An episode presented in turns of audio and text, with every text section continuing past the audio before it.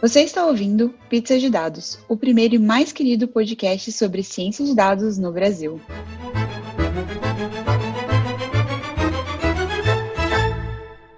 Oi, pessoal! Feliz ano novo! Estamos aqui reunidas para mais um Pizza de Dados. Oi, eu sou a Jéssica. E eu sou a Thaís. Oi, eu sou a Ana Cecília. E lembrando que nesse episódio nós temos as pessoas sorteadas do livro Estatística e Ciência de Dados do Grupo GEM. Ai, Thaís, que bom te ter aqui para o nosso primeiro episódio desse ano. Estou muito feliz que você topou esse convite para abrir os episódios do ano. Conta um pouquinho para a gente quem é você, o que você faz e a sua pizza favorita. Eu estou muito feliz de estar aqui hoje junto com vocês. Eu tenho um pouco de vergonha de participar de podcast, então eu ficava fugindo de vocês um tempo, mas agora estamos aí. Eu sou a Thaís Viana, eu trabalho como gerente de produto técnico no time de busca do Jus Brasil. Esse, a gente vai explicar mais o que é esse cargo, porque gerente de produto técnico não quer dizer tanta coisa assim, mas durante o, o episódio a gente vai falar o que é isso. Eu fiz bacharel em ciência da computação na UFRJ e eu fiz um mestrado na UFRJ em processamento de linguagem natural. Então, eu fiquei dentro do departamento de inteligência artificial e eu fiz uma pesquisa sobre ontology matching, como juntar duas ontologias. Hoje em dia, eu trabalho no time de busca e eu sou responsável por criar o gerenciamento do backlog e as iniciativas de busca junto com o meu time. E a minha pizza favorita já começa perdendo um pouco de credibilidade, porque eu tenho sabor favorito de criança. A minha pizza favorita é de portuguesa, que é que nem a criança que chega no espoleto e pede, ah, eu quero tudo. Então, é isso. é, portuguesa não é tão comum por aqui. Verdade, acho que essa é a primeira vez que eu estou escutando portuguesa como um sabor favorito. É, mas é uma pizza bem boa. Eu aprendi a gostar dela tipo, depois de muito tempo. Eu já não era mais criança, não. em todo lugar que você pede uma portuguesa, é uma portuguesa diferente, porque a característica principal dela é só uma pizza de tudo. Thaís, tu contou um pouquinho, bem por cima, da tua trajetória profissional, né, da tua formação e, e alguns projetos, mas conta com mais detalhes um pouco sobre os projetos que projetos, que tipo de projetos já participou e liderou né? Hoje tu está num cargo de liderança também, num cargo de gerência. Então, eu imagino que essas experiências anteriores em lideranças de outros projetos tenham contribuído. Então, fala um pouquinho sobre esses projetos para a gente entender assim como tu chegou até hoje, até aí onde tu tá. Eu tenho, apesar de ter uma formação mais quadrada, eu tenho uma história de projetos que eu já participei que são, são bem diversas, assim. Assim que eu estava no mestrado, quando eu entrei, eu terminei a graduação, eu fiz o meu projeto final junto com quem seria o meu futuro sócio, com o Pablo Bidelhai, e a gente fez a Wikipedia, que era uma enciclopédia de algoritmos. A gente crawleava a DBpedia, descobrindo o que, que eram os algoritmos da Wikipedia, e a gente crawleava a Wikipedia atrás do código dele em diferentes linguagens. Esse projeto, ele ficou super grande para a época, assim, que ele é um projeto de 2013, 2012, e ele apareceu no Python Weekly, foi acessado de mais de 110 países do mundo. Ele teve 120 mil acessos num período de tempo até o projeto final. E ele é um projeto que eu tenho muito carinho, que ele ajudou muita gente que gostava de maratona de programação e tal. E aí, com esse projeto, que era um case bem sucedido, assim, esse meu amigo, ele era sócio de uma empresa no Rio de Janeiro, que era uma empresa formada por alunos da UFRJ de Engenharia da Computação. E aí ele e um dos fundadores dessa outra empresa decidiram sair e formar uma segunda empresa chamada Hub9, também de alunos de Engenharia da Computação e Ciência da Computação da UFRJ, que era uma empresa focada em fazer MVP para startup. Então as pessoas tinham uma ideia, tinham alguma grana, a gente colocava essa ideia no ar, fazia, desenvolvia toda a operação e todo o sistema de software que fosse necessário. E aí nós éramos uma empresa de 16 sócios, eu era a única mulher da empresa. Foi uma época muito divertida, mas muito doideira. E aí a gente trabalhou em muitos projetos muito diferentes. Eu estava jantando outro dia com a Lê Portela e eu estava falando com ela que fazer parte da liderança nunca foi uma opção na minha carreira. Assim. Eu tinha saído da graduação, estava fazendo mestrado, eu entrei de cara como sócia de uma startup que cria MVP para outras startups. Então, todo mundo fazia tudo. Em algum momento, liderar os projetos era só uma tarefa que tinha que ser feita por algum dos sócios. Então, não era opcional. tipo, projeto precisava ser liderado e um de nós ia acabar liderando. Eu sou meio extrovertida, meio fanfarrona, acho que tem muito de Rio de Janeiro nisso. E, e aí eu acabei ficando nessa parte de venda, de falar com ter o primeiro contato com o cliente além da venda, eu ainda fazia o acompanhamento dos projetos, além de programar. Essa época da Hub9 foi muito maluqueira mesmo.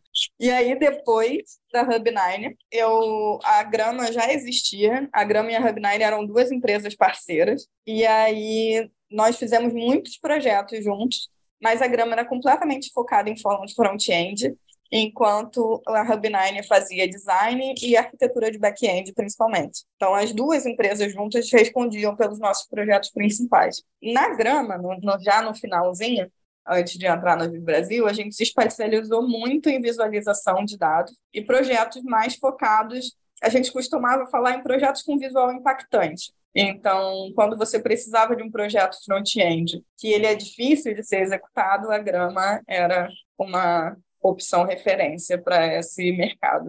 E aí, dentro de visualização de dados, nós fizemos vários projetos legais. Nós fizemos uma parceria com o Google, que foi o um projeto na busca do candidato em 2018, para as eleições de 2018, onde nós analisávamos o Google Trends, né, o que as pessoas buscam no Google, sobre todos os candidatos à presidência, e quão quente estava cada um deles, e foi um dos projetos super divertidos.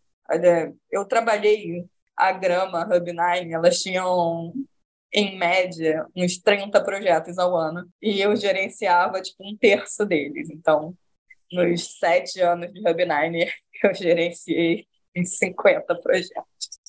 Às vezes, projetos curtos, como portfólio de design famoso, às vezes projetos mais longos, como esse do Google. E o meu papel neles era, durante esses sete anos, era bem parecido. fazer esse contato inicial de, de venda, fechava o contrato. Quando a gente fechava o contrato, eu era a gerente de projeto. Em alguns casos, eu era desenvolvedora back-end, ainda como tech lead. Tá? Mas deu para entender um pouco da maluquice que a gente passou aí. Eu conheço a Thaís tem muitos anos, então eu sei como era puxado algumas épocas, principalmente de entrega de projetos. E falando em entrega de projetos, né? Uma dúvida que eu sempre tive, eu acho que a gente conversou pouco sobre isso, era quais eram as ferramentas que você usava nessa época para poder fazer tanto o crawling dos dados, quando tinha crawling de dados, e as partes do front-end para visualização dos dados quais eram as ferramentas escolhidas? A gente está falando de sete anos, né? Então, o front-end ele mudou tanto nos últimos dez anos. E essa uma pergunta que chega a ser capciosa. a gente trabalhava, todos os backends eram muito favoráveis a usar Python. E como a gente trabalhava com projetos muito diversos, às vezes o projeto do, do Google, por exemplo, ele era só uma API super bem tratada do Google. Mas a gente fez uma exposição com a Casa Firjan que era um feed 3D do Instagram. E o Instagram não é uma empresa que gosta de ser crawleada, por exemplo. Então, fazer um feed 3D deles, é, a gente precisava é, contribuir em algumas outras bibliotecas de extração de imagens do Instagram em Python que precisavam de uns recursos de ETL mais scrapper mesmo. Uh, olhar direto do browser ou pegar da, da API, mas com um monte de chave de API diferente, então tinha que ficar lidando com essas, com essas estruturas. E no front-end, eu acho que nos últimos cinco anos a gente, a gente começou usando jQuery, que nem todo mundo quer velho. Aí depois a gente passou para o Angular, que era, que era quente na época, e o React tomou o mercado. E as bibliotecas de visualização de dados, elas são muito fortes nesses frameworks que têm autorrenderização, né?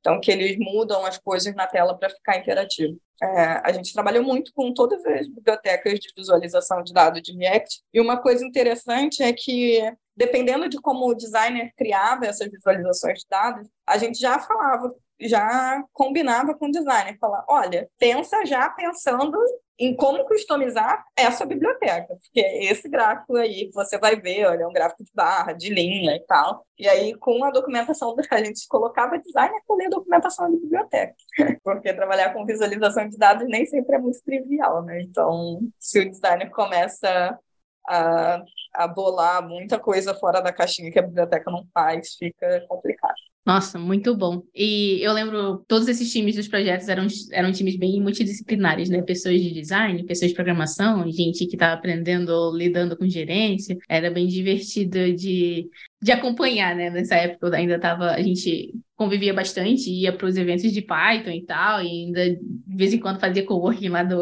mesmo espaço, então era bem divertido de assistir as coisas funcionando assim. Um dos maiores aprendizados que esses projetos me deram foi começar a pensar com uma cabeça de designer também de entender todo o processo de desenvolvimento, porque na, na faculdade, quando a gente estuda engenharia de software, a gente entende o processo de desenvolvimento muito voltado para o que é o desenvolvimento de sentar e programar e falar com um stakeholder e ninguém fala sobre criatividade na faculdade de computação, sabe? Ciência da computação, sou professor de engenharia de software. Ele não coloca na mesa a parte criativa do processo de desenvolvimento, que mesmo com aquela descrição que um stakeholder, que um cliente dê, pode sair coisas muito diferentes, coisas muito criativas, coisas animadas, coloridas ou minimalistas, em que tudo, a forma com que é feito, o desenvolvimento dele também carrega um desenvolvimento criativo. Isso eu só aprendi no mercado de trabalho, trabalhando muito perto com design e fazendo até arquitetura de informação com o designer, é, perguntando para um designer aonde que ele acha que aquela, desenvolva, aquela informação devia ser exibida antes de colocar ela no banco de dados, antes de estruturar aquele dado, porque sabendo arquitetura de informação de tela, a gente saberia como fazer relações em que chega mais rápido e gasta menos tempo de carregamento. Então, essas otimizações pensadas lá na fase de arquitetura me ensinou muito. Que massa! Aí tu saiu de visualização de dados e com toda essa riqueza, assim, de aprender muitas coisas e liderar projetos e um tipo de liderança que é fazer tudo, né? E aí agora tu tá em gerência de produto e eu imagino que esse monte de coisa que tem aprendido no caminho contribua bastante. A profissional, tipo, hoje gerente de produto de um buscador, que é esse o, teu produto principal, né? Fala sobre gerência de produto, essa diferença, assim, que desse tipo de, de liderança que tu fazia e que hoje tu faz em um produto que é diferente desse último projeto que tu passou um tempo trabalhando nesse projeto, assim, pensando em projeto grande, que era visualização. É, mesmo quando a gente fala de projetos numa empresa tipo a Hub9 ou a Grama, que são empresas que são focadas em entregar para o cliente. Então, a gente teve um projeto, foi um projeto maior, assim, de dois anos praticamente. E aí a gente passa por todas as fases dele. Então, a gente fez o MVP, a gente fez o segundo corte, o terceiro corte, até o momento que a gente entregou para a empresa, ajudando eles a contratar todo o time de desenvolvimento para que o projeto continuasse vivendo dentro da empresa deles como um produto. Quando você terceiriza esse desenvolvimento, a outra empresa está, de fato, desenvolvendo o produto, mas ela não está desenvolvendo um produto recorrente, ela está desenvolvendo um produto sobre escopo, sobre demanda. Algumas diferenças claras sobre gerente de projeto e gerente de produto fazem mais sentido quando a gente faz essa partição de quem trabalha sobre demanda, sobre escopo, e quem trabalha num produto recorrente, que a demanda é a sua própria empresa. Assim. E hoje eu trabalho num produto que ele é um produto de plataforma, então eu trabalho na busca, e quem não conhece a Juiz Brasil, a Juiz Brasil é um site, é um, é um projeto onde você pode consultar todas as informações jurídicas, ou o seu processo pessoal, ou se você for advogado, informações sobre jurisprudência, peças processuais, modelos, diários oficiais e tal. E aí, o volume do Brasil é um negócio absurdo. Assim. A gente tem mais de um bilhão de documentos para retornar numa busca. Então, é muito diferente de trabalhar num projeto que vai ser entregue para um projeto como gerente de produto de um, de um negócio recorrente. Mas eu diria que as principais diferenças entre gerente de projeto e gerente de produto tem a ver com essa parte de liderança. O gerente de produto, ele é um especialista em produto, então ele é alguém responsável por analisar quais são as iniciativas que podem ser feitas, qual é a demanda dentro da empresa dessas iniciativas. Então, quanto que os outros times, se você for um time de plataforma, demandam que isso seja feito? Qual é o impacto que essas novas iniciativas têm no seu produto? Então, se elas são capazes de gerar fontes de renda nova, se elas são capazes de capturar novos usuários, qual que é a expectativa da aceitação dos usuários dentro do produto desse projeto. E, além disso, fazer o acompanhamento do desenvolvimento. Então, participar junto com o time das sessões de refinamento, é, ser capaz de entregar para eles o que cada iniciativa tem que fazer e a definição de pronto, né? Então, uma vez que você passa com uma tarefa, o que, que significa essa tarefa estar pronta? E isso é muito ligado à métrica de qualidade. Então, você vai desenvolvendo até chegar no momento onde aquilo é considerado pronto e bom o suficiente para entrar no seu produto e ir para a produção. O gerente de projeto, ele é mais afastado dessas demandas de produto. É óbvio que todo gerente de projeto tem que saber essas coisas, mas ele não é a pessoa responsável por demandar uma análise de cobertura, por exemplo. O gerente de projeto ele fica mais na camada de liderança, revendo backlog, priorizando, mas sem entrar nessa parte mais core do produto, de fato. Eu acho que para ajudar as pessoas a visualizarem mentalmente um pouco mais disso tudo que você falou e colocar mais um pé no chão e ser uma coisa mais palpável, eu acho que vale a pena a gente também discutir um pouco, por exemplo, quais são as etapas que você passa no seu dia a dia com essas tarefas, esse backlog e em busca de entregar para as pessoas que estão usando o buscador, né, Jus Brasil, para fazer tanto as suas buscas dos seus próprios processos, quanto, tipo, sei lá, os advogados fazerem as buscas de jurisprudência e outras coisas mais que eles queiram usar, né? E aí eu acho que, pensando um pouco nessas etapas, eu acho que não fica muito claro para as pessoas como que isso diferencia e, e, afeta a vida de, por exemplo, um cientista de dados trabalhando numa empresa onde a quantidade de dados é tão grande quanto o de Brasil? O gerente de produto ele trabalha em três momentos diferentes do desenvolvimento de software de, de uma forma muito ativa. Então, na construção do roadmap, então dependendo de como a sua empresa se divide em ciclos trimestrais, quadrimestrais, semestrais, anuais. Então, você passa um tempo do seu trabalho, você tem uma fatia do seu tempo trabalhando antes do desenvolvedor sonhar em chegar naquelas demandas onde você entende qual é o futuro do produto. Então, você olha para as iniciativas de uma forma muito abrangente e pensa nelas nessa parte de quais são as dentro do Brasil, claro, quais são as buscas que vão ser impactadas se eu fizer uma iniciativa nova, sei lá, uma iniciativa que todo mundo conhece de buscador, que é uma correção de erro de typo, né? Se eu digitei alguma coisa errada, eu devo ou não devo colocar essa iniciativa no, no meu backlog? Eu preciso analisar dentre os eventos de todo mundo que já buscou no Gil Brasil. Aí você pega um recorte temporal qualquer nos últimos seis meses, no último ano. No Gil Brasil você pode pegar nos últimos 14 anos, mas eu não recomendo, que é muito dado e aí você descobre quantas pessoas cometeram typo. Tem um jeito de testar um recorte amostral para entender a cobertura da porcentagem de typos que aconteceu no evento do Brasil? Se a gente corrigir qual é o NDCG das pessoas que buscaram sem o erro de ortografia e com o erro de ortografia para essas listas? What the fuck NDCG, tá? Eu vi pela cara de você. A gente tem várias métricas de qualidade de busca e NDCG é uma métrica muito famosa para quem trabalha com ranking, que leva em consideração os documentos que foram clicados ou copiados na posição retornada por busca. Então, você faz uma busca, voltou 10 documentos, é um score de quão aquela busca é boa, baseado na posição que o usuário ou todos os usuários que estão usando aquele sistema clicou ou fez qualquer outro sinal de relevância para aquele documento, tipo ler ele durante mais de X segundos. Ficou simples de entender?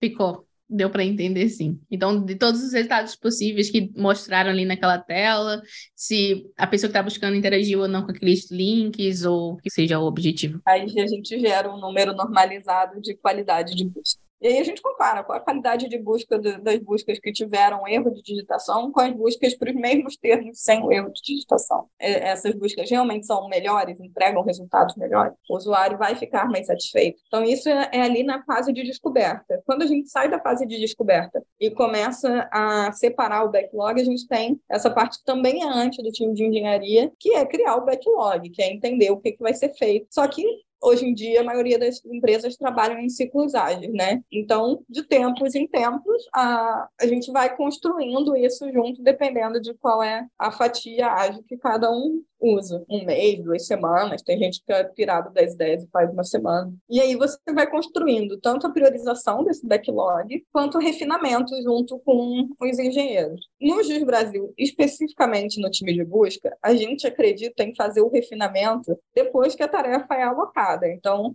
a gente faz um refinamento muito superficial antes. E uma vez que já tem um engenheiro alocado na tarefa, a gente senta junto e vai refinando aquela tarefa, incluindo quais são as métricas de qualidade dela. Então, o que, que a gente considera que é o melhor para esse recorte dessa iniciativa? Quando é que vai, quando que a gente considera pronto? É, e aí tem várias métricas de relevância que a gente vai perseguindo, tipo, ah, a gente quer aumentar o número de cópias que o usuário faz em determinado documento. A gente quer aumentar o tempo de leitura que o usuário fica em determinado documento. Iniciativas diferentes têm métricas diferentes, métricas de busca tem um zilhão delas. Então, cada uma cabe num, numa iniciativa diferente, dependendo do que você esteja buscando. E a gente vai construindo isso sprint a sprint junto com o time de engenharia. Então, essa parte, que é uma parte mais ativa durante o desenvolvimento do projeto, que no Brasil a gente faz o refinamento durante o desenvolvimento, e as métricas de qualidade também fica bipartido a responsabilidade junto com o gerente de produto e o time de desenvolvimento. Mas e qual é a terceira etapa, então? Ué, terceira etapa? Eu achei que eu tivesse falado as três. é, a parte do roadmap, o refinamento é a segunda e a terceira parte é a validação, o definition of them. Ah, e que aí que vocês medem as métricas que vocês esperavam ter e compara com o resultado. Nessa hora você já chega a comparar com o resultado de coisas que você coloca no ar para fazer teste ou nem? Sim, no Juiz Brasil, no time de busca, a gente tem uma estrutura bem maneira de teste que foi feita, é, foi sendo construída no nosso time ao longo do tempo, com os nossos cientistas de dados, assim, que são pessoas excelentes Acho que o time do Brasil que eu estou trabalhando agora são as pessoas mais excelentes que eu já trabalhei. O pessoal da grama não me bate.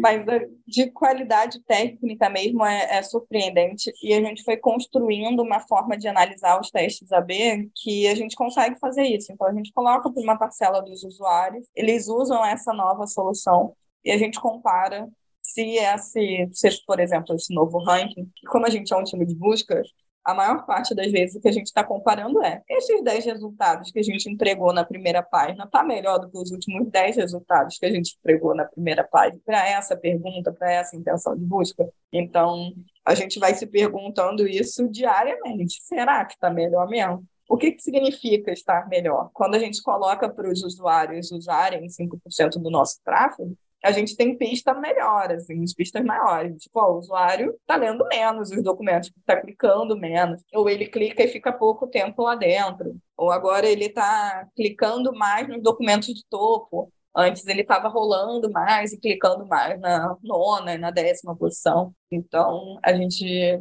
tem uma estrutura muito incrível de analisar os eventos dos nossos usuários e entender como que as nossas novas implementações, nossos novos algoritmos são melhores ou piores. E às vezes eles são piores, porque quando você trabalha num time de teste de hipótese, e é bem importante quando você é um time de plataforma, você quer conquistar coisas novas, coisas que ainda não são feitas no mercado, você entender que você está testando hipótese mesmo. Testar hipótese significa hipóteses falharem. Esse ano, no time de busca 2022, a gente fez 96 testes AB. E aí, desses 96, a gente só virou 17 para produção, porque a gente está testando hipótese. Hipótese quer dizer que às vezes a gente investe tempo de desenvolvimento num negócio que piora a busca. A gente faz um negócio lá, refina, vê a cobertura, implementa, horrível.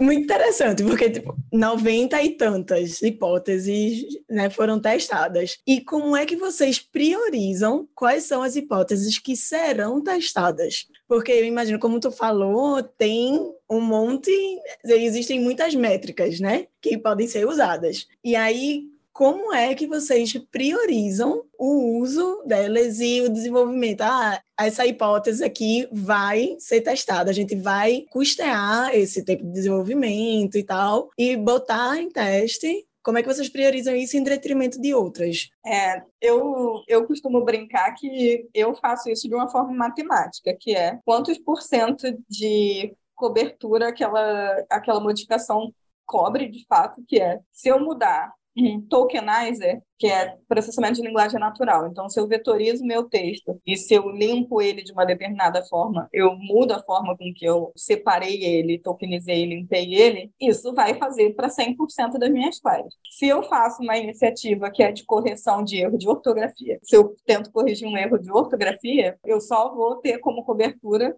aquelas iniciativas daquela pequena porcentagem que vai ser impactada por aquela iniciativa. Então, cobertura é uma feature forte de se olhar para priorizar. E impacto. Tem iniciativas que você sabe que o impacto é pequeno. Tem iniciativas que você sabe que o impacto é grande. Por quê? Você lê artigos, você sabe que quando aquele artigo foi implementado, o impacto que teve naquele artigo determinado tal foi de tanto para tanto na métrica de qualidade naquele benchmark lá. Então, toda vez que a gente pega uma iniciativa, a gente compara o impacto dela, que nem o exemplo do erro de ortografia, você consegue ver quão bem estão as, as respostas para os usuários que não responderam o erro de ortografia. Você sabe que para aquele percentual você vai melhorar e chegar até o outro ponto. Eu faço dessa forma matemática, mas quando a gente fala de gerente de produto, tem muita gente que faz da forma gut feeling, né, na, na intuição. Não vou maltratar aqui a intuição, a parte holística da gerência de produto. mas conversar com os outros times e saber as demandas deles e conversar com especialistas. Por exemplo, o Brasil ele é um produto de advogados, então a gente tem um monte de legal engineers dentro do Brasil que ajudam muito a gente a entender é, qual o impacto que aquela determinada iniciativa teria na vida deles. Então, um advogado usando o nosso sistema, isso não é gut feeling, isso é, de fato, pesquisa com o usuário. Tem toda uma área dentro do design sobre isso e dentro da engenharia de software também, de entender junto com os especialistas como é que a gente pode melhorar o nosso produto no dia a dia.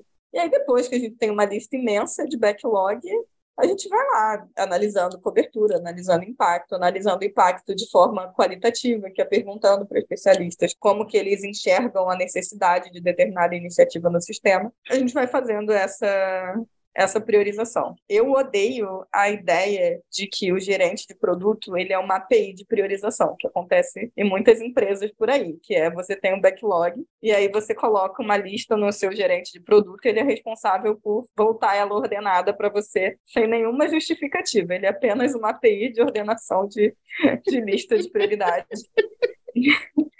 E aí ele não te diz nada porque que aquelas coisas foram priorizadas, não, não tem um estudo sobre aquilo.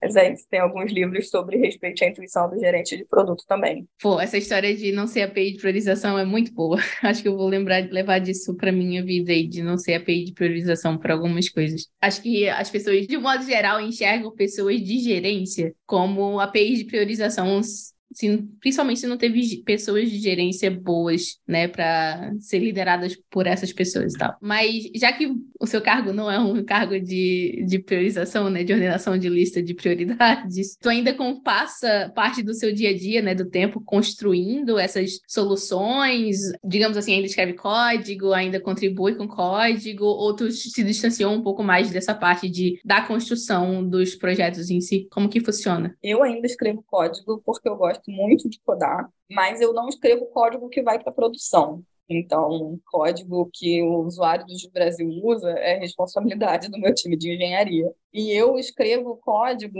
uma fase antes, né? Então, quando eu estou construindo roadmap, quando eu estou construindo os refinamentos, às vezes a gente trabalha com tarefas muito grandes. E a gente está falando de times de dados. Então, eu quero entender se um determinado classificador ele vai ser útil na busca. E aí eu não sei se ele vai ser útil porque eu ainda não tenho as respostas que aquele classificador dá. Então, às vezes, eu vou lá, construo um classificadorzinho meia boca, horrendo, com scikit-learning, bem mal tunado, assim, ó, jogando os parâmetros mais genéricos, e aí eu faço um MVP, bem para ser jogado fora mesmo, e começo a analisar os resultados daquele MVP que é jogado, que vai ser jogado fora, de qual impacto que ele, mesmo mal feito, ele daria dentro de um time de busca, MVP, produto mínimo viável, para tabela de. Ai, eu esqueci qual é o nome disso quando você fala só. O glossário, abreviaturas, tabela de abreviaturas. Cair para a tabela de abreviaturas do episódio. E, e aí eu ainda escrevo código tanto nessa parte de construção do primeiro rascunho da ideia, quando dá, e eu também escrevo código na parte de validação. Então, às vezes, a gente muda o ranking tem que fazer uma análise que a gente nunca tinha feito antes. Tem análise que a gente sempre faz, tipo, ah, a gente está retornando documentos mais recentes. Aí, toda vez que a gente muda o ranking, a gente fica entendendo ali qual é o grau de recência dos nossos documentos. E isso já, já fica pronto. Mas de vez em quando a gente muda alguma coisa no ranking, que a gente vira e fala assim, hum, isso aqui impactou um negócio que a gente não tem nenhum script para olhar automaticamente o que modificou para esse recortezinho aqui, que a gente nunca tinha feito uma iniciativa que mudava esse recorte, nesse tempo em que esse time está construído. E aí lá vai a Thaís, volta com arrependido para fazer esses scripts de validação para sair lá uma porcentagem de quanto mudou determinada característica do ranking. Então eu codo, eu gosto muito de codar, e aí eu ainda faço nessas partes. Mas o usuário do Jus Brasil não precisa ficar preocupado que não vai ter código meu nome. eu acho, acho que um aspecto importante disso também é que, querendo ou não, você acaba automatizando o trabalho que vai ser necessário no futuro, até para facilitar o seu lado, para também fazer o reporte para outras pessoas imagino eu, né, dos times em que, que vocês interagem, porque não, eu acredito não seja só um time trabalhando em coisas que impactam tipo, outras partes, né? Tipo assim, é, quando você pensa num, num buscador, você não tem só o resultado da busca, você tem botões, você tem as interfaces, você tem a arquitetura dos dados, então tem outros times que cuidam disso, né? Acho que no Jus Brasil também é assim, né? Isso tem cada um time cuida de um pedaço, assim. Sim, sim. O Jus Brasil, hoje em dia, é uma empresa de médio grande porte. Nós temos mais de 400 funcionários. Então, ser a busca de um buscador significa que a gente é um time de plataforma. Praticamente todos os outros times conversam com a gente. Então, imagina que você é de qualquer time do Juiz Brasil e o time de busca resolveu mudar quais são os 10 primeiros resultados que volta ordenado lá, sem comunicar isso de forma apropriada com a empresa. Então, toda vez que a gente muda qualquer vírgula no código, a gente passa por esse processo de comunicação, que é o que mudou, por que mudou, o que está trazendo de novo e quais são os benefícios de ter mudado. A gente calcula todas as nossas métricas de relevância com sinais de relevância padrões de busca, clique, cópia, tempo de leitura, tudo que todas as empresas usam. E, e aí a gente faz toda essa comunicação de Oi, galera, vai mudar um rolê aí. A ideia é que mude para melhor. Existe uma fatia que pode estar melhor, piorando, então geralmente a gente já entrega essa informação. Ó, a gente mudou tal coisa, melhora para tantos por cento. Existe um porcentagemzinho ali que está dando uma piorada. A gente vai separar essa porcentagem que deu uma piorada, investigar e subir uma nova versão que melhora só essa fatia que piorou, porque a gente quer ganhar todos esses ganhos aqui que a gente está subindo. E de uma forma geral, é, somando as perdas e os ganhos, a gente está melhorando. Isso é muito comum para times de recuperação da informação, que é a gente está mexendo num universo muito grande. Se a gente muda uma vírgula, melhor. Cobertor curto. Cobre o ombro e descobre o pé, assim, o tempo todo. Ai, a muito bom. é ótima. Ótimas analogias nesse episódio. Mas o que eu ia comentar é que, puxa, é interessante, né? Porque aí você não é uma escolha entre deixar a parte que tá ruim ao Léo, mas é uma escolha em a gente sabe que tá ruim, a gente vai tratar isso num segundo passo. Acho que isso não tinha me ocorrido ainda, apesar de eu saber que, por exemplo, muitas empresas que fazem busca e recomendação é, encadeiam seus modelos e coisa e tal. Mas é, é um bom jeito de pensar nisso que rola para a busca também. É, pois é. é. É muito importante que essa parte de métrica e análise nos times de dados seja madura, porque senão você pode mudar algo que você não sabe o que piorou em algum outro canto. E aí você vê aquele número que é uma mediana dos seus resultados para determinadas consultas e você não se deu o trabalho de olhar para os números que estão negativos. Os testes AB ajudam muito nessa parte de, de ficar catando quais são as margens do, do aprendizado que a gente tem com, com os nossos algoritmos. E outra coisa bem interessante do que tu traz é o nível de maturidade na comunicação interna da empresa, né? A comunicação entre os times. Isso é algo super valioso e super importante quando a gente está, principalmente em uma empresa que trabalha com informação né? Porque, tipo, no final das contas, existem os produtos, o buscador é um produto e outras coisas, mas vocês estão trabalhando com informação, né? É uma empresa de para gerir informação e facilitar o acesso à informação por parte de quem está ali tentando consumir, por parte dessas usuárias e clientes. Então, a comunicação interna é excelente. Né? É bem importante. É, tudo a gente precisa tomar cuidado para fazer sempre da melhor forma possível. E a comunicação é, é central quando você fala em time. Então, seja interno ao seu time, se você está falando de comunicação do time de busca, seja externo a times de plataforma, onde você tem que comunicar com todos os outros times da empresa. Eu sou dessas pessoas que apoia exagero em comunicação. Ah, fala, fala um monte, pô. Fala coisa que você já falou.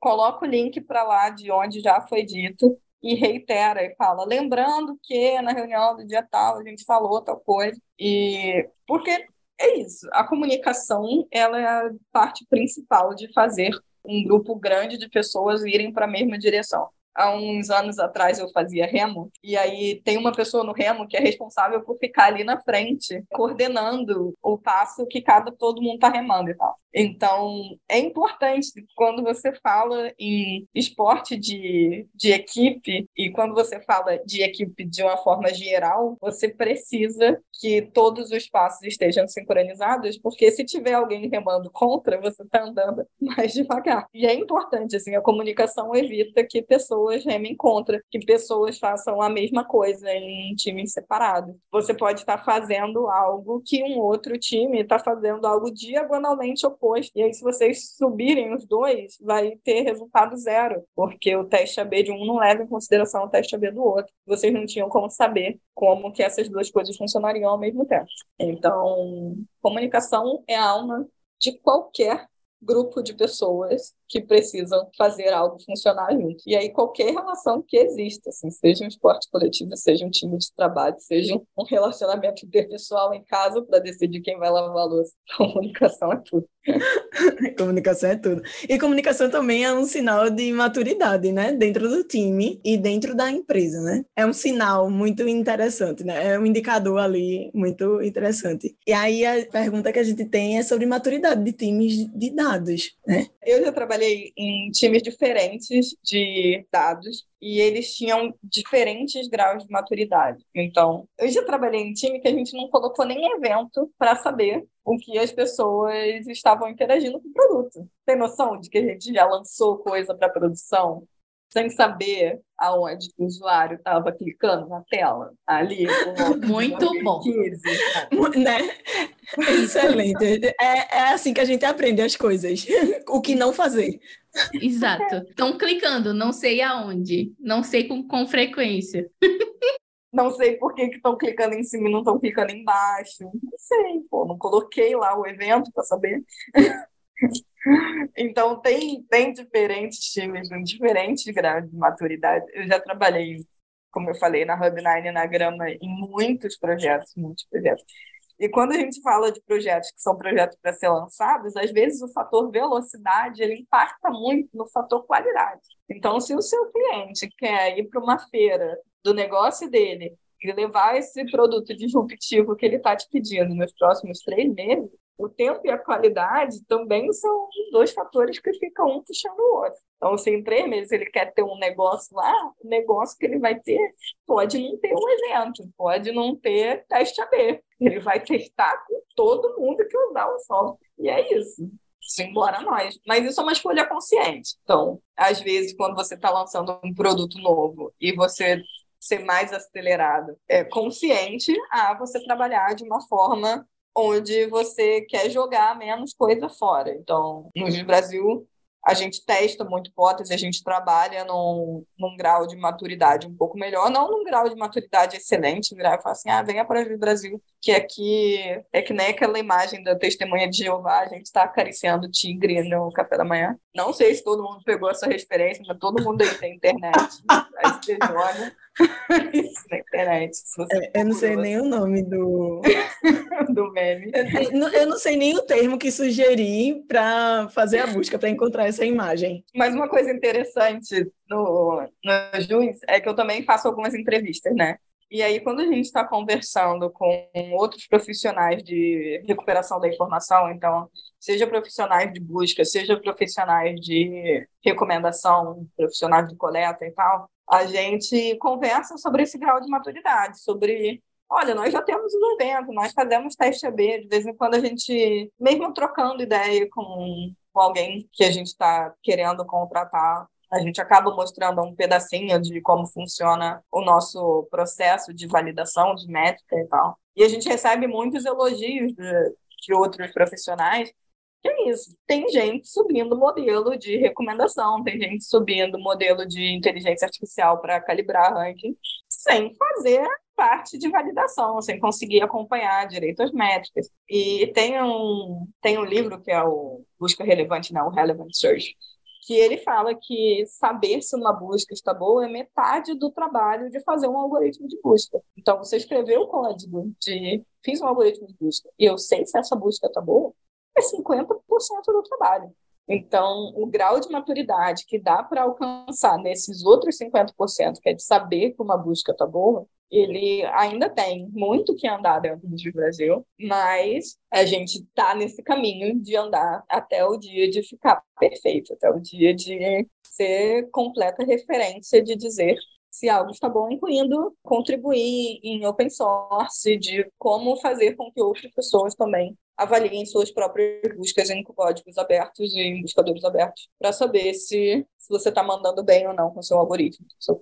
Interessante esse ponto entre profissionais se conversando para entender a maturidade do seu trabalho, né? No caso da empresa que você trabalha. É aquela coisa, né? Acho que nem todo mundo se dá conta, mas medir a maturidade de uma empresa em uma determinada área requer comparação, né? Você tem que achar a empresa que é mais madura possível nesse aspecto e ver em que ponto da, né, do chegar nesse parâmetro ideal onde essa empresa mais madura possível existe, em que ponto da jornada a sua empresa ou seu time está, né? É interessante ver isso. A academia também ajuda muito também, porque tem muitos artigos sobre isso. Tem as empresas também têm laboratórios de pesquisa que divulgam essa parte da avaliação e os processos de, de avaliação e metrificação de uma forma bem séria. Então, sou grande entusiasta da contribuição tanto acadêmica quanto open Era bem isso que eu ia querer tocar um pouco, né? Que eu sei que hoje o Brasil tem um envolvimento bem grande com a comunidade acadêmica, né? E, e vem. Acho que no seu time de busca, no time que você tá, né? Que é o de busca, ainda tem muito uma interação com pessoas da academia, né? E aí, como é que isso impacta o dia a dia de trabalho do seu trabalho? O nosso time, ele tem uma galera,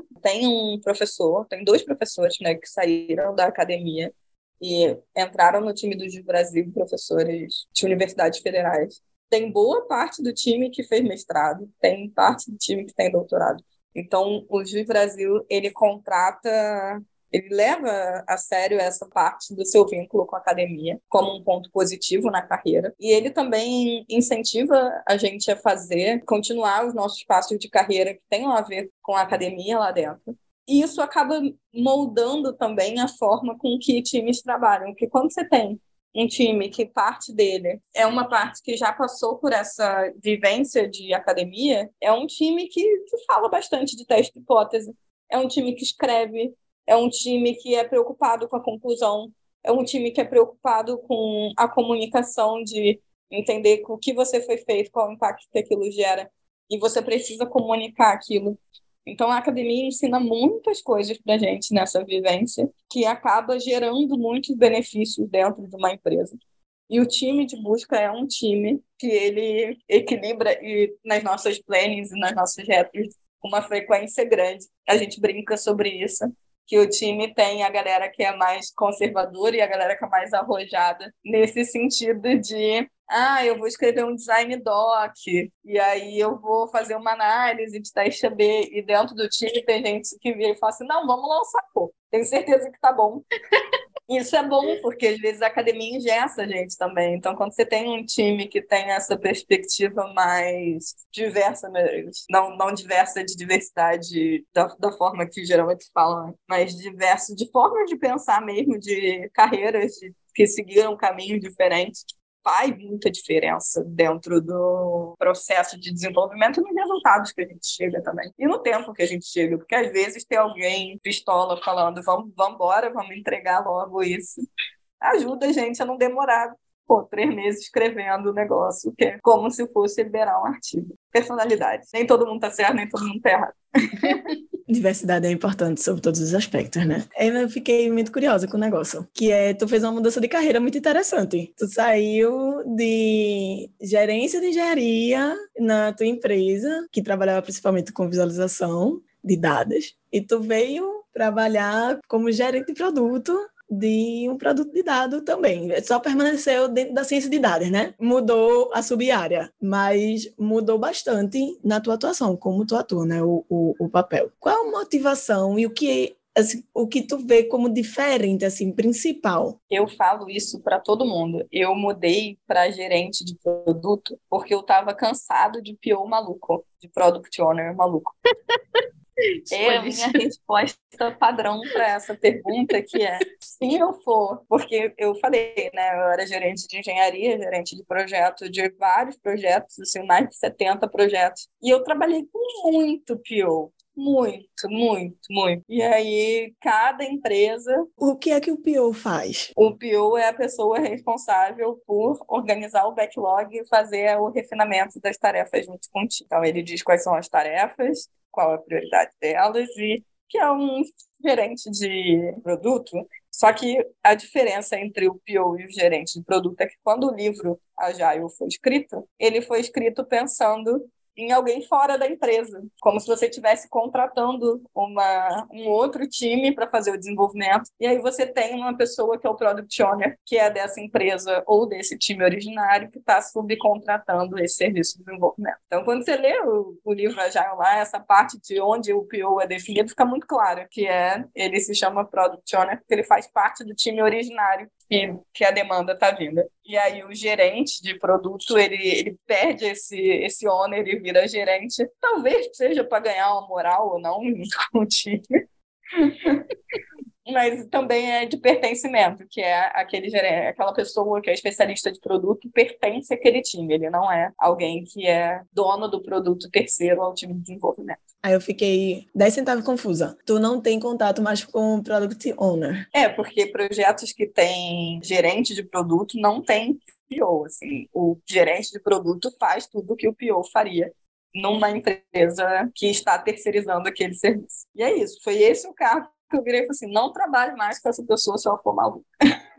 eu fico brincando e tal, mas tem, tem muitos erros que são passíveis de se cometer quando você tem essa atribuição de produto. E aí são erros que são muito custosos. Quem trabalha na parte de engenharia sabe que toda vez que esses erros começam a acontecer, eles acabam virando responsabilidade da engenharia. Tipo, todo engenheiro já escutou que ele tem que ter muito domínio sobre o produto, porque se algo que é, é deixado para trás no refinamento acaba virando culpa da engenharia, porque a culpa está sempre na última ponta. E aí tem muita, tem muita coisa errada que dá para fazer nesse cargo de, de gerente de produto, como você pode priorizar uma tarefa e aí você começa lá no seu processo ágil, começo da sua sprint, aí você combina na, na segunda, você tem a sprint. Tem gente que é louca, faz sprint de uma semana, né? Já falei isso. Você combina na segunda, você muda de ideia na quarta, e na sexta você está cobrando se não foi entregue nem o que você pediu na quarta, nem o que você pediu na segunda. Essas, essas responsabilidades de gerente de produto fazem com que o clima num, num time de engenharia fique terrível. Tem muita coisa sobre. Eu, eu brinquei também antes sobre a intuição, que é quando você prioriza coisas na intuição, como que você fala para o seu time de engenharia por que, que eles estão fazendo uma determinada tarefa? Você vai falar que você esquentou uma pedra na mão, ela aqueceu e é por isso que você está fazendo a tarefa 1 e não a tarefa 2? É, como que você conversa com o seu time sobre o impacto que aquilo vai gerar para o cliente final? Então, entender que existem muitos erros de gerência de, de produto e gerência de projeto que quando eles são mitigados, quando a pessoa de produto faz a parte de especialista de produto direito, o time de engenharia consegue voar, consegue entregar muito mais, consegue testar muito mais hipótese, consegue. E aí existe uma, uma mentira que é contada que é quando você prioriza direito, assim, você nunca, num, num time, e ainda mais num time de ciência de dados, num time de dados, você nunca vai estar tá fazendo, você vai estar tá sempre testando hipóteses corretas, né? Você usou lá o seu gerente, que é uma API de priorização, ele é a melhor API de priorização do mundo, e todas as hipóteses que você vai testar vai convergir. E aí vai ter um puta ganho de relevância e vai sempre entregar resultados melhores. Mas é mentira, porque a gente trabalha com muita incerteza. E se você sabe exatamente o que deveria estar sendo feito, você não está trabalhando num negócio disruptivo, assim, você não está trabalhando num negócio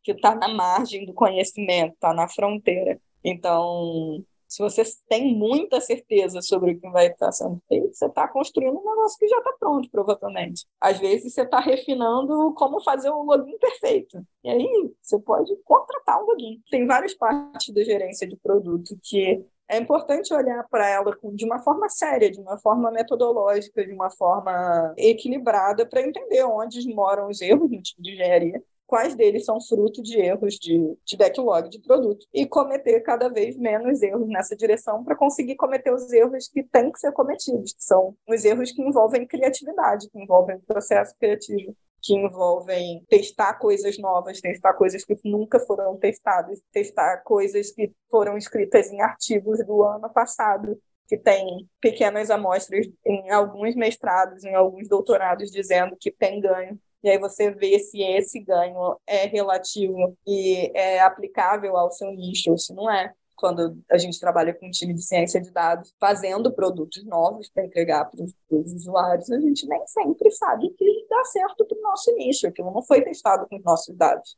Não foi testado com os nossos, nossos eventos, com tudo que a gente trabalha. Eu achei muito interessante que tu traz sobre ler livros, ler artigos. Sempre, durante toda a entrevista, eu falo bastante sobre isso. E aí casa muito bem com tipo, o time misto de uma parte das pessoas virem da academia e outra parte está no mercado. Enfim, essa parte super importante que é estar tá sempre atualizada com a literatura. Se uma pessoa hoje que está ouvindo a nossa entrevista quer ler mais sobre gerência de produto.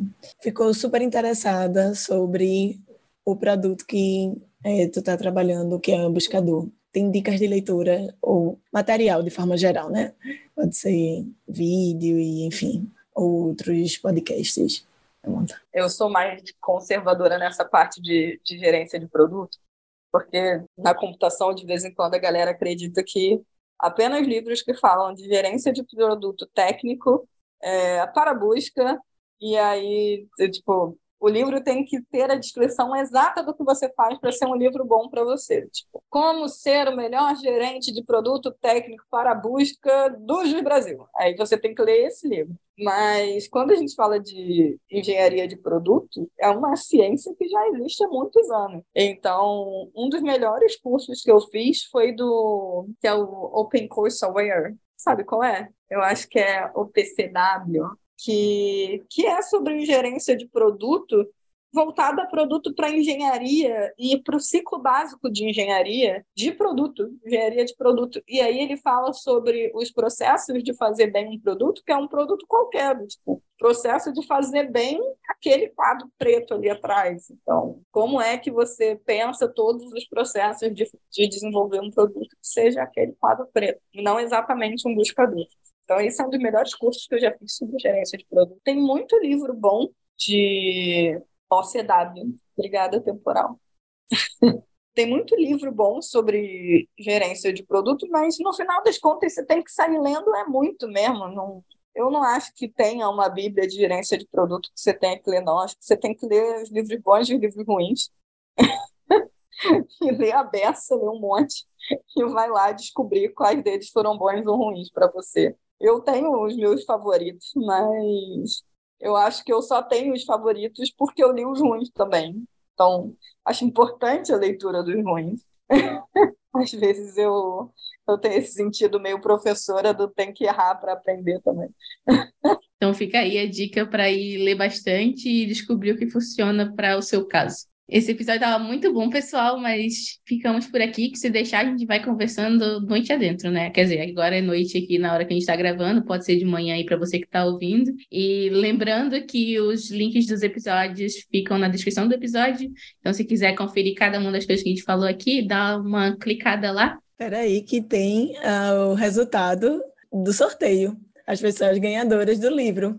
As quatro pessoas que compartilharam nosso episódio anterior marcaram a hashtag Pizza de Dados Podcasts e foram sorteadas são Bruna Correia D, só Rafa mesmo, P underline VNDRMN e Vim84 ATB. Muito obrigada a todo mundo que entrou na, na promoção, compartilhou o episódio e tudo mais. Muito massa ter vocês aí do outro lado ouvindo a gente. E é isso, minha gente. Os livros vão chegar nas casas das ganhadoras daqui a umas semanas, mas a gente já entrou em contato e vai dar tudo certo. Obrigada, Thaís. Foi massa a conversa. Tchau, povo. Até o próximo episódio. Muito obrigada pelo convite, galera. Foi incrível conversar com vocês. Beijão. Tchau, tchau, galera. Tchau.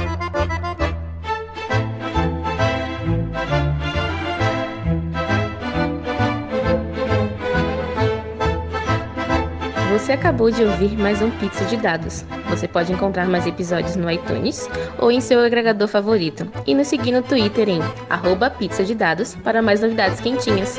Tchau!